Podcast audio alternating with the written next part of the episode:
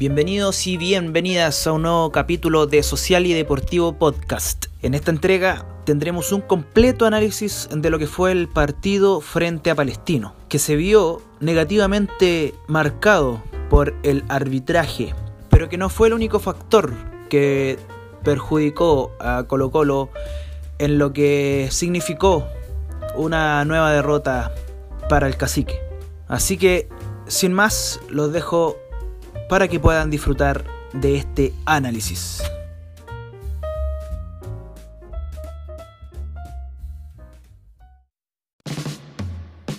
El juez Fernando Bejar será quien imparta justicia en este partido.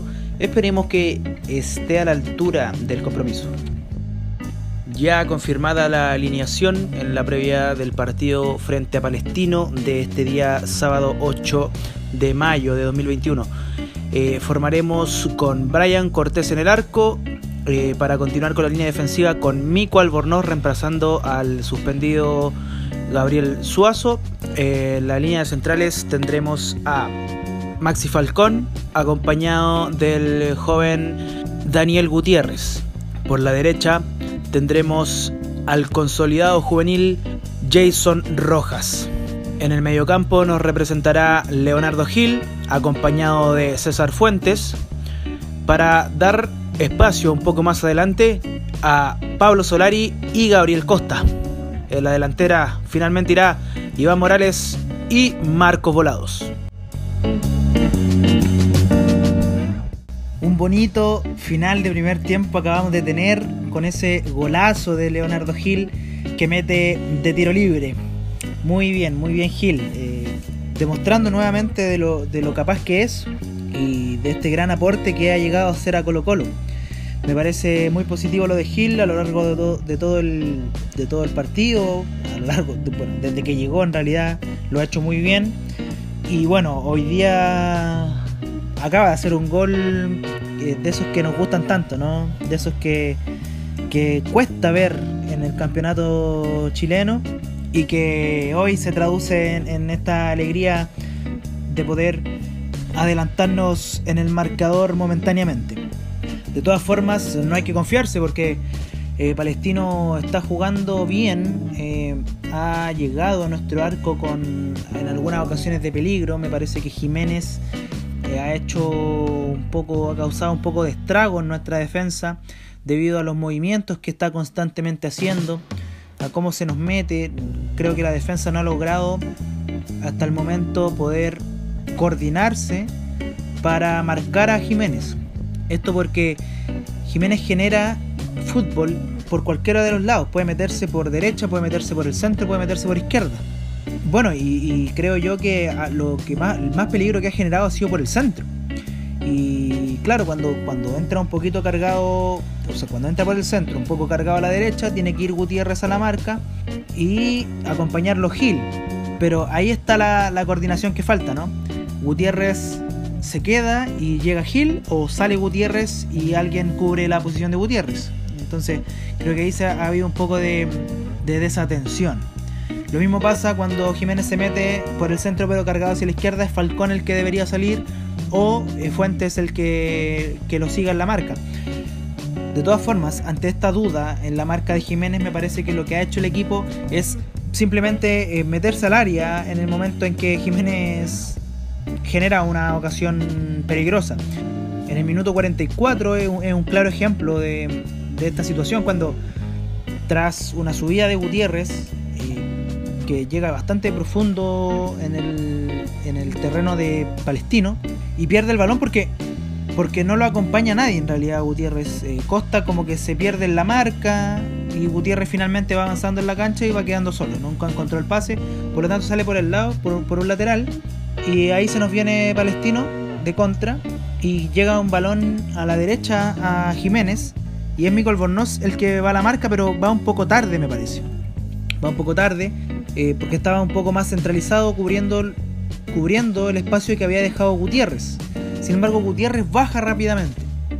Por lo que esta, esta forma de acomodarse de Colo Colo atrás eh, nos permitió salir de este peligro. Porque claro, Jiménez remata el arco y la saca Cortés y queda ahí, queda ahí en el área, pero ya, eh, ya estaba en el área Gutiérrez y Fuentes cubriendo ese espacio. Afortunadamente Fuentes logra eh, repeler un remate de, un rival y nos salvamos de esa ocasión que nos pudo haber complicado ya casi en el final del primer tiempo, pero que no significó mayor problema.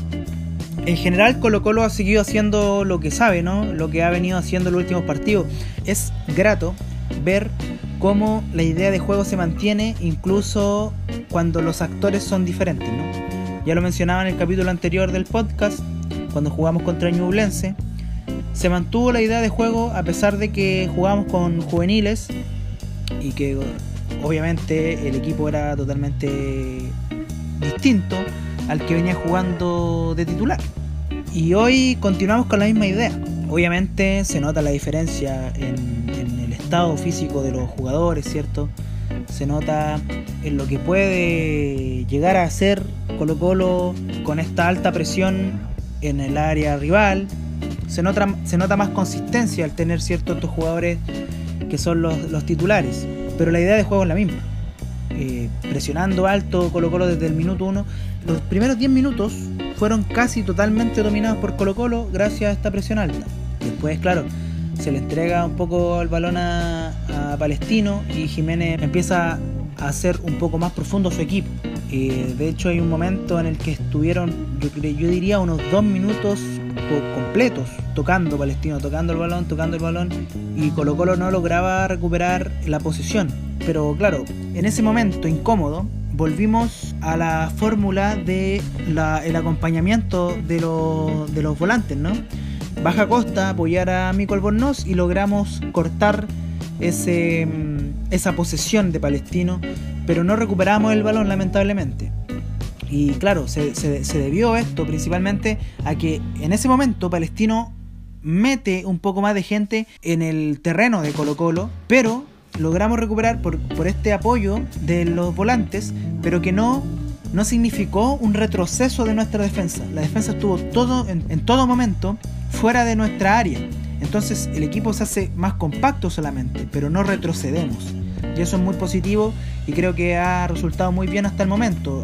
Palestino ya lleva unos 4 o 5 offsides y es debido a lo mismo, ¿cierto? Colo Colo no se mete atrás, más bien pobla, pobla más el sector defensivo, pero no es tan cerca de nuestro arquero.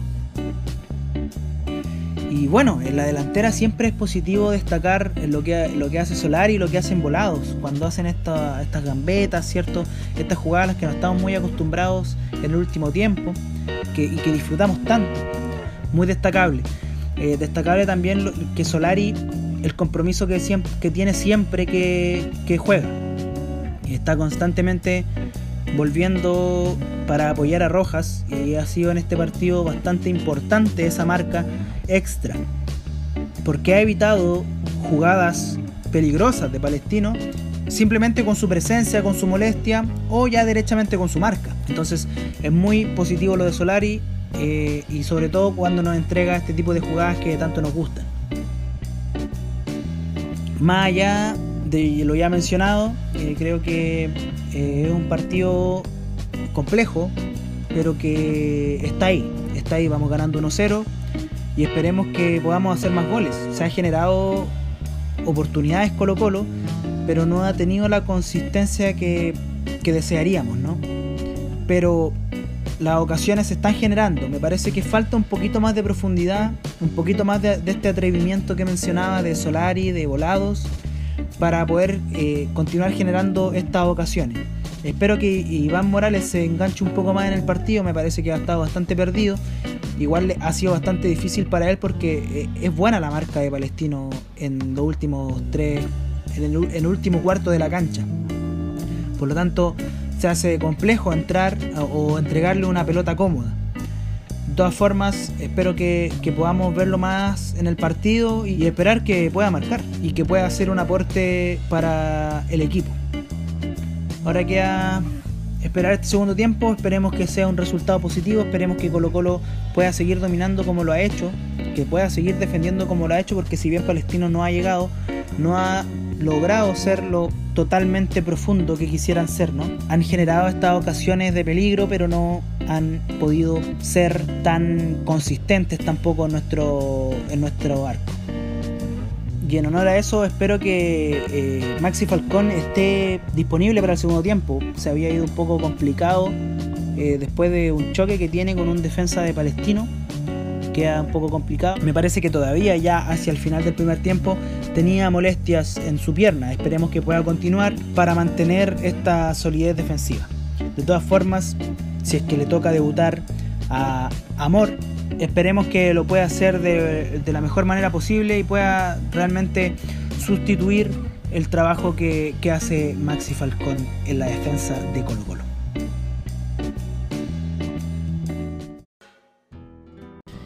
Es una vergüenza, una vergüenza total el arbitraje chileno. El nivel del arbitraje chileno es una vergüenza. Es impresentable. Ya veníamos advirtiendo hace, bueno, desde el comienzo del campeonato estos malos arbitrajes. Es impresionante que tú a quien le preguntes, a, cualquier equipo, cualquier equipo piensa que los árbitros juegan contra ellos. Yo creo que es momento de, de, derribar ya esa, esa creencia, ¿no? No es que los árbitros jueguen contra tu equipo, es que los árbitros son pésimos. Por eso todos los equipos piensan que los árbitros juegan en contra de ellos. Hoy día le pasó a Colo Colo como le vino pasando en todas las fechas. Y como ya advertíamos, los árbitros no están al nivel de estos partidos. No tenemos árbitros.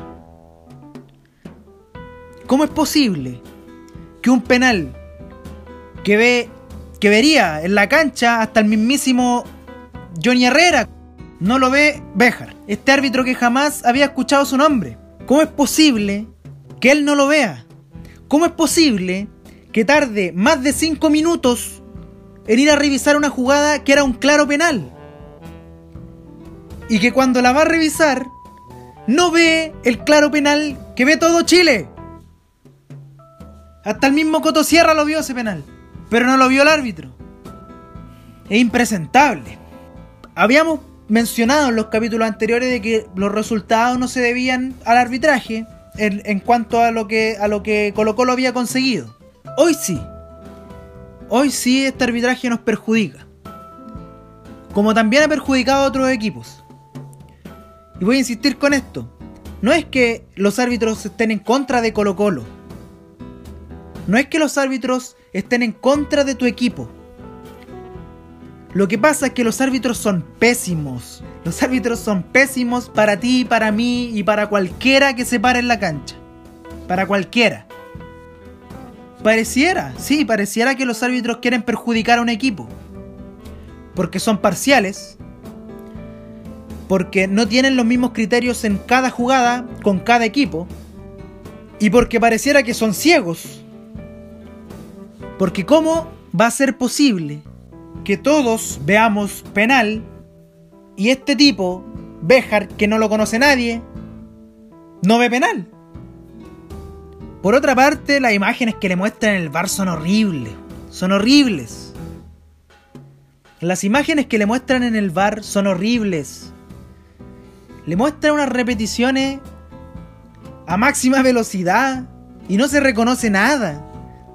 Y las que le muestran en, una velocidad decente, se la, muestran en la cámara que menos se ve la falta. Es impresionante la incompetencia.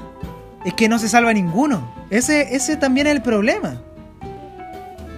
No se salva ninguno, no, se salvan los tipos que están en el bar, no se salva el tipo que está parado en la cancha, no se salvan los tipos que están corriendo por las bandas y no se salva el pelmazo que está parado fuera de la cancha. No se salva ninguno, ninguno. Son todos pésimos. ¿Cómo en una liga de fútbol profesional vamos a tener tan bajos estándares de calidad? Es increíble. Cómo nada funciona. nada funciona en, este país por completo. no es solo el fútbol al final el que no funciona, es este país completo el que no funciona. Y claro, el fútbol es un reflejo más nomás. Lamentablemente. Es lamentable. Es lamentable realmente este tipo de, de situaciones que perjudican constantemente a todos los clubes. Y a Colo Colo en particular, voy a reiterar lo que decía. No es que los árbitros estén en contra de Colo Colo, ¿no? Los árbitros son pésimos. Pero a Colo Colo específicamente, hablando específicamente de nuestro caso, nos han perjudicado constantemente en una seguidilla de partidos. En casi todos los partidos hemos tenido malos arbitrajes. Afortunadamente hemos salido adelante a pesar de los arbitrajes, pero hoy no. Hoy no, pudimos salir adelante a pesar del arbitraje porque fue un error garrafal el que comete el árbitro y nos condiciona. Y lo que pasa cuando no, cuando pasan este tipo de injusticias, no solo eh, evitas un gol, ¿cierto? Que, que pudo haberse traducido una, en una ocasión de gol para Colo Colo desde el punto penal sino que también afectas de manera psicológica a los jugadores. Que en nuestro caso siguieron buscando hasta el final del partido, pero que te tiene esa condicionante, ¿no? De que estás siendo perjudicado. Y de manera grave y evidente, que es lo peor. Que es lo peor porque es evidente el perjuicio que se le comete aquí a Colo Colo. Bueno, de todas formas, en el trámite no, no, no, fuimos, no pudimos concretar. Más allá de no haber sido, superior, de haber sido superiores o no, no pudimos concretar. El segundo gol que nos, que nos marca Palestino es un claro error de Béjar. Y que ahí tenemos otro problema, y un, real problema de, de, específicamente Colo Colo, ¿no? Y me quiero detener un poco aquí. Porque he visto muchos hinchas que han criticado duramente a Gabriel Suazo hace ya largo tiempo, desde el campeonato anterior. Y hoy nos damos cuenta de que Suazo no se nos lesionaba a la mitad del partido. Suazo podría puede abandonar su puesto muchas veces porque va al ataque, pero cuando está defendiendo sí se posiciona a la par con sus compañeros cosa que no hace Béjar en esta, en esta jugada que termina en gol. Suazo puede tener muchos errores a lo largo del partido, pero nunca deja de correr. Y ya lo destacaba Gustavo Quintero durante la semana. Me impresiona de cierto modo que ciertos hinchas no logren ver este esta entrega de Suazo, esta la razón que lo hace el capitán actual de nuestro plantel. Hay mucha gente que no lo logra ver. Y me parece extraño. Sobre todo cuando Suazo, desde que debuta en Colo Colo, no ha, abandonado el puesto. Ha sido uno de los jugadores más constantes que hemos tenido en los últimos años. Pero la gente no, no sé, no, logra ver esto. Me, impresiona. El, colocolino, las colocolinas, no logran ver esto y es impresionante la verdad porque hoy se evidencia lo fundamental que es Suazo. Lo importante que hace en la cancha a pesar de no estar con el balón, ¿no? Lo importante que hace Suazo fuera de cámara, por decirlo de algún modo. Espero que después del partido de hoy dejemos de chaquetear a Suazo. Porque es un jugador importantísimo. Que como ya mencionaba, no se lesiona a la mitad del partido. No recuerdo cuándo fue la última lesión de Suazo sinceramente. Por otra parte, y ya pasando un poco más a lo positivo, siguen consolidándose Gutiérrez y Rojas. Gutiérrez y Rojas, nada que decir. siempre un aporte. En cada partido que juegan demuestran más que son los justos titulares de este plantel. Gutiérrez en una entrega Impresionante, la verdad, impresionante. Porque uno no espera que un central corra tanto. Es impresionante, impresionante lo que entrega, lo que sube. O sea, lo que intenta subir. Lo que va a buscar a la mitad de la cancha. Lo que persigue a, los jugadores, a los jugadores rivales. Lo que entrega Gutiérrez es excepcional. Y es también eh, la razón por la que nos enamoramos de Falcón, ¿no? Esta entrega, esta garra que, aplican y que a veces va más allá del, del fútbol, sino que la actitud. Y no entiendo, voy a volver a los Suazo, no entiendo por qué en estos jugadores lo, podemos rescatar tanto cuando llega Falcón, cuando entra Gutiérrez en el equipo titular, o Rojas, pero no en Suazo. Bueno, es notable lo de Rojas por la derecha, cada vez que puede se suma al ataque, cada vez que puede eh, acompaña el mediocampo, cada vez que puede eh, se descuelga y terminamos defendiendo con una línea de tres. Lo mismo pasa por izquierda. Bueno, pasaba. Y, también me voy a detener otra vez en lo de Suazo. Cuando está Suazo, se nota mucho en la cancha. Se nota que está Suazo en la cancha. Independiente si es por un pase malo. Independientemente de eso. Y que por cierto en las últimas fechas no, venía dando de qué hablar por sus malos pases. Sí venía dando de qué hablar por sus pases complejos. Que es algo totalmente diferente. Tiene buenas conexiones con Gil, buena suma al ataque, vuelve rápido, queda a veces obviamente un poco botado por la vuelta rápida, pero el equipo está preparado para eso. Pero hoy Hoy Mico Albornoz no pudo reemplazar a Suazo. Hoy jugamos muy poco por la izquierda.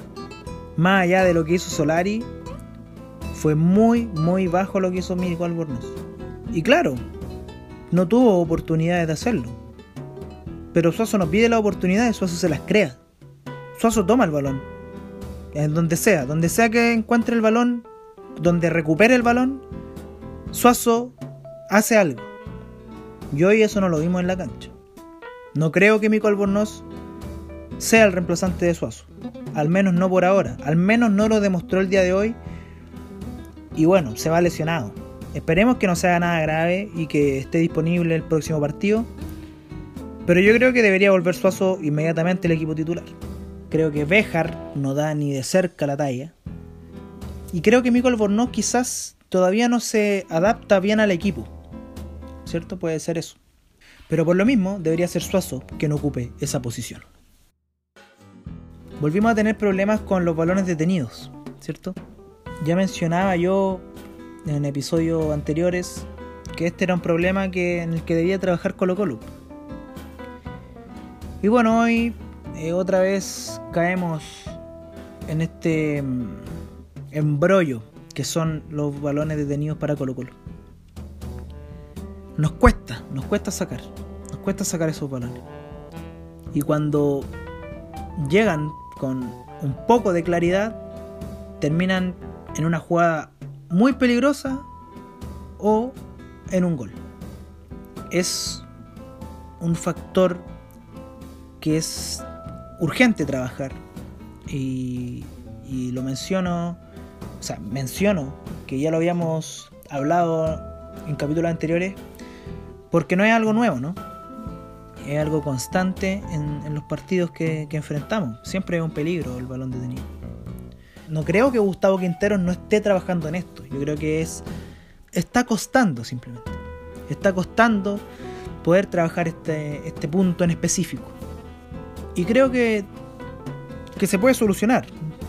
Pero hay que trabajarlo. Es importante trabajarlo. Y bueno, eh, por último mencionar la expulsión de Gustavo Quinteros. Eh, no tengo claro por qué fue expulsado, pero también veníamos mencionando hace algunos capítulos que estas situaciones, estas, estos arranques de Gustavo Quintero iban a terminar perjudicándonos. En, el trámite del partido no, no, se evidencia nada explícito por parte de Gustavo Quintero y esperemos que eh, se pueda apelar esa tarjeta roja que recibió para poder tenerlo en la cancha. Pero lo veo muy difícil, lo veo muy difícil porque Gustavo Quinteros tiene un historial, ya tiene creo dos amarillas en este campeonato. Ya había sido expulsado el campeonato pasado. Por lo tanto lo veo muy complejo. Yo creo que le van a dar por lo menos una fecha que signifique esa tarjeta roja.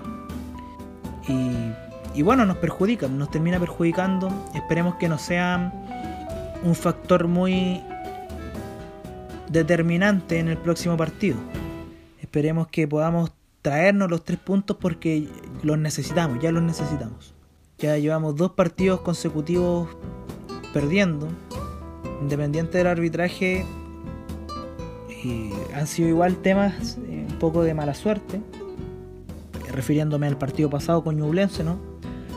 Donde perdemos a 18 jugadores. Y bueno, hoy día que nos perjudica el árbitro. Y que nos condiciona. Nos perjudica y nos condiciona. En un Colo Colo que, que sigue demostrando de lo que es capaz de hacer. Pero que nos falta el finiquito. Nos falta ese último cuarto de la cancha. Nos falta esa profundidad que, que tanto nos gusta, ¿no? esos, esos ataques constantes llegando, generando oportunidades, cabezazo en el área, remate desde fuera del área o remate dentro del área que que tarde o temprano van a terminar en gol, pero que hoy día tuvimos muy poco. Vimos muy poco Morales y cuando lo vimos eh, lo vimos un poco ansioso, no conectado con la jugada, sino que simplemente buscando el arco. Bueno, esperemos poder tener respuestas a, estos problemas para la próxima semana y quizás que Gustavo Quinteros pueda zafar de esa sanción o que la sanción no sea muy alta. De ahí en más, todo depende de nosotros.